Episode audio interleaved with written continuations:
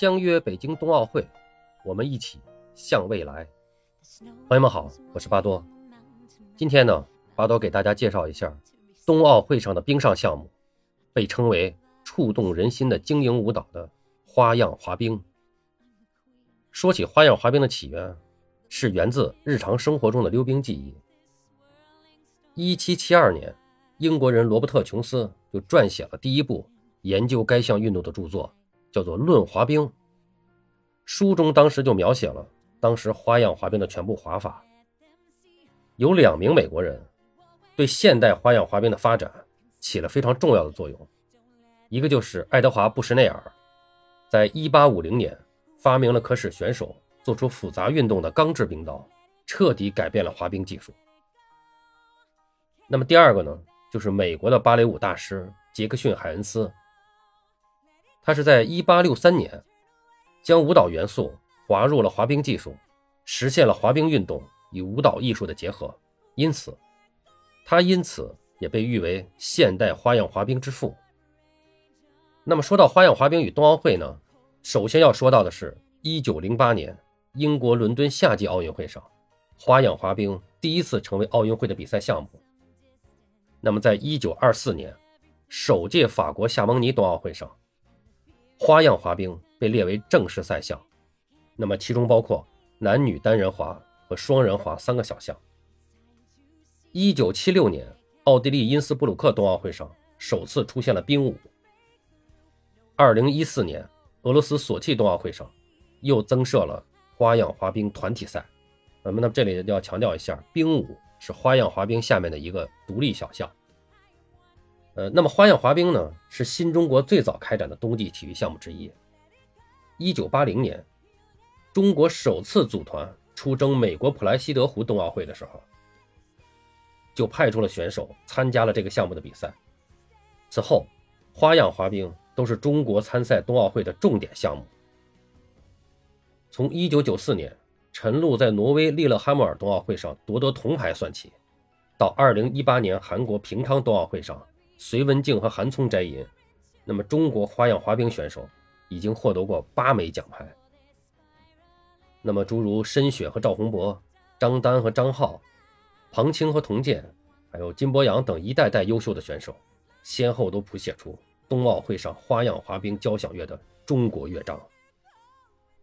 那么特别是申雪和赵宏博，是中国花样滑冰的旗帜性人物。在之前呢。巴多也专门介绍过他们两位。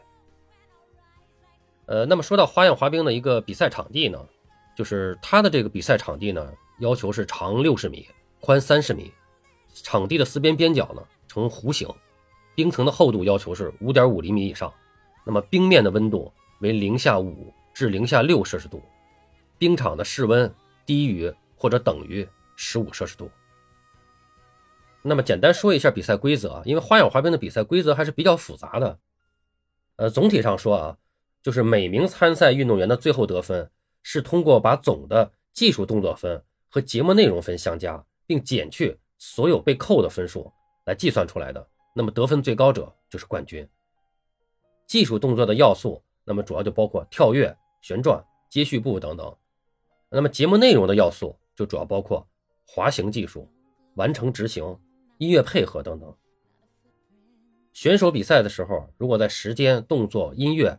呃，包括服装道具等方面出现这种违规，都会被扣分的。呃，在冬奥会上，花样滑冰运动按照对参赛人员和技术动作的不同要求，分为四个正式比赛单项，就是男子单人滑、女子单人滑、双人滑和冰上舞蹈，就是我们刚才说的冰舞。男子单人滑、呃女子单人滑和双人滑都分别，呃分短节目和自由滑。那么冰上舞蹈呢是分这个韵律舞和自由舞。双人滑呢要求都是一男一女组成，冰上舞蹈也一样，都一男一女组成。那么这个花样滑冰呢，还有着一项比较特殊的观赛礼仪，叫做抛物礼。为了表达支持和喜爱某位或某队选手。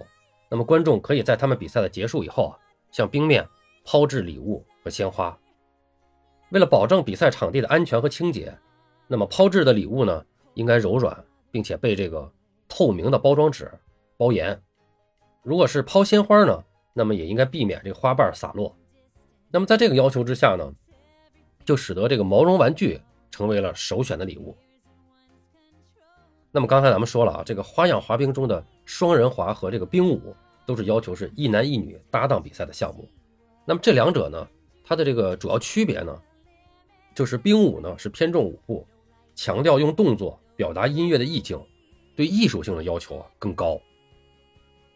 而双人滑呢，则是对技术的要求更高、更难、更丰富。双人滑托举可以超过头部。那么这两个项目呢？因技术要求的不一样，所以评分的标准呢也是不太完全一样的。呃，那么花样滑冰运动员的这个器材装备呢，主要就是比赛服和冰鞋。呃，那么比赛服呢，呃，其实基本的一个要求就是要得体。那么男子呢，一般是需要穿这个合体的长裤，一般配黑色的冰鞋；女子可以选择穿下摆超过臀部的裙装或者裤装，一般呢是配白色冰鞋。呃，那么男女的服装呢，都是不能这个过度裸露。那么在以往的比赛中呢，也曾经出现过因为这个服装不合规，呃，出现了这种扣分啊和处罚的相关情况。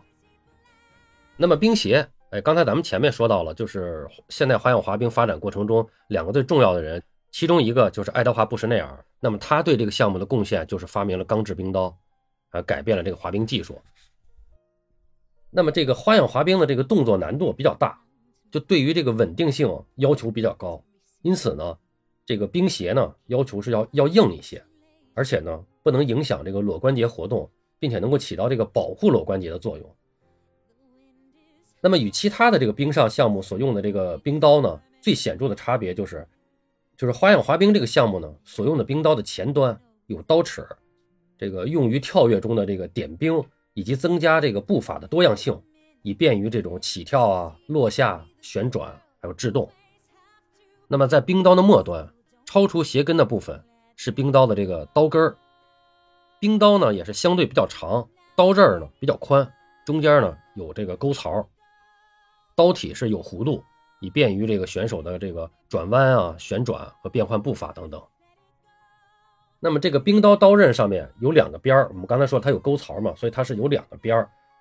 那么靠近两脚中间的这个边儿叫内刃，脚背外面的这个边儿呢叫外刃。运动员通过移动重心、倾斜身体，以充分使用这个冰刀的内刃和外刃，从而呢来完成这个花样滑冰的各种的滑行、跳跃，还有旋转技术的动作。呃，那么说到这个花样滑冰的冰刀呢，确实啊，就是。呃，花样滑冰的技术的发展和进步，这个确实跟这个冰刀的这个逐步改进，密切相关。那最早的冰刀就是用这个野兽的骨头制成的。呃，十三世纪中叶，镶嵌在木板上的这个铁制冰刀才在荷兰出现。那么到了一五七二年，苏格兰人发明了全部用铁制作的这个冰刀。那么此举呢，不仅使滑冰运动得以提升，同时呢，也是为现代花样滑冰的形成。奠定了这个基础，呃，从十九世纪中叶开始，花样滑冰进入了快速的发展期。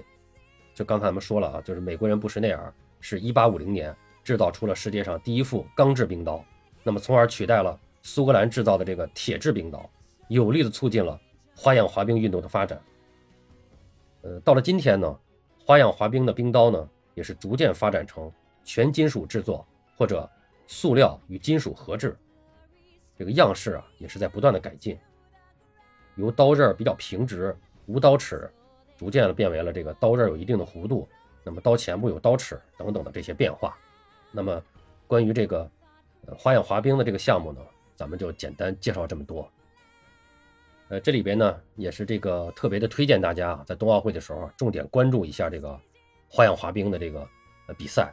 因为确实从观赏性来讲，这个是比较强的。它的这个观赏性、艺术性、美感都是比较强的啊，而且呢，这个项目呢，应该说我们中国，呃，在这个上面也是有很强的一个实力，也有很强的实力，是值得特别关注的。